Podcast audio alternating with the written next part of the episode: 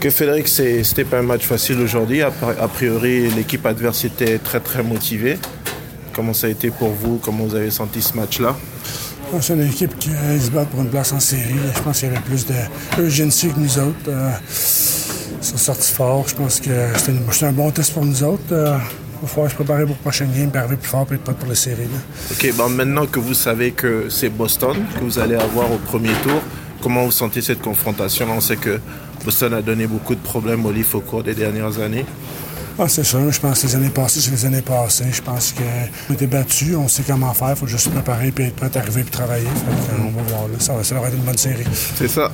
Mais au plan personnel, ça a été une saison beaucoup plus complète pour vous. Vous avez joué beaucoup plus de games, vous avez plus vous imposer. Comment vous le sentez là personnellement pour ces séries-là? Parce que ça va être une, toute autre expérience. Hein? Non, c'est sûr. Je pense que la saison pour l'instant va bien. Il reste une coupe de games. Je pense que je suis content comment ça a été. Non, mais les playoffs, comme tu dis, c'est un autre game. J'ai bien hâte de voir. Euh, c'est ça. Ça va être mes premiers playoffs. Mais non, j'ai bien hâte de voir comment ça va être. Puis euh, je vais être prêt. Puis on va voir ce qui arrive. OK.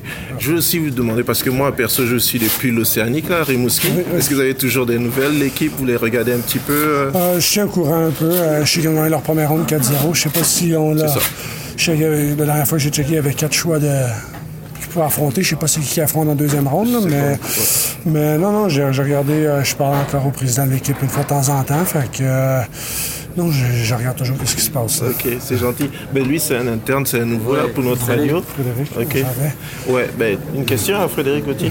Non, je suis pas un initié. Euh, je suis pas un initié spécifiquement en fait du, hockey sur glace, mais euh, oui, je suis français, mais bon. Euh, non, j'ai, je me suis demandé concrètement quand, tu rentrais sur la glace, en fait, avec quelle énergie tu, tu vas aborder ta première puck, en fait, avec. Ah, juste est-ce que tu rentres dedans tout de suite Est-ce que, est que tu te dis, ah, est-ce que ça va être une passe Est-ce que tu sais déjà ce que tu vas faire avec Pas vraiment. Je pense que notre ligne, nous, on attend juste, on attend notre chance. Tu arrives, tu vas plein à, à, fond de train, puis tu espères, euh, avoir un bon chiffre pour pouvoir en avoir un autre, mais tu arrives là euh, intense, puis euh, tu essaies d'avoir un autre de suite.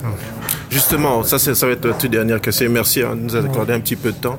Le coach Pac Pop, il y a un petit peu de pression cette année parce que tout le monde s'attend vraiment à ce que vous allez au, second tour. Est-ce qu'il y a des consignes spécifiques pour bien être préparé, surtout que euh, l'attaque en face de, Boston et puis avec Chara, par exemple, que vous allez avoir, est-ce qu'il y a une préparation spécifique par rapport à ça? Euh, Non, on va juste les analyser comme euh, une équipe. C'est une équipe qu'on va jouer.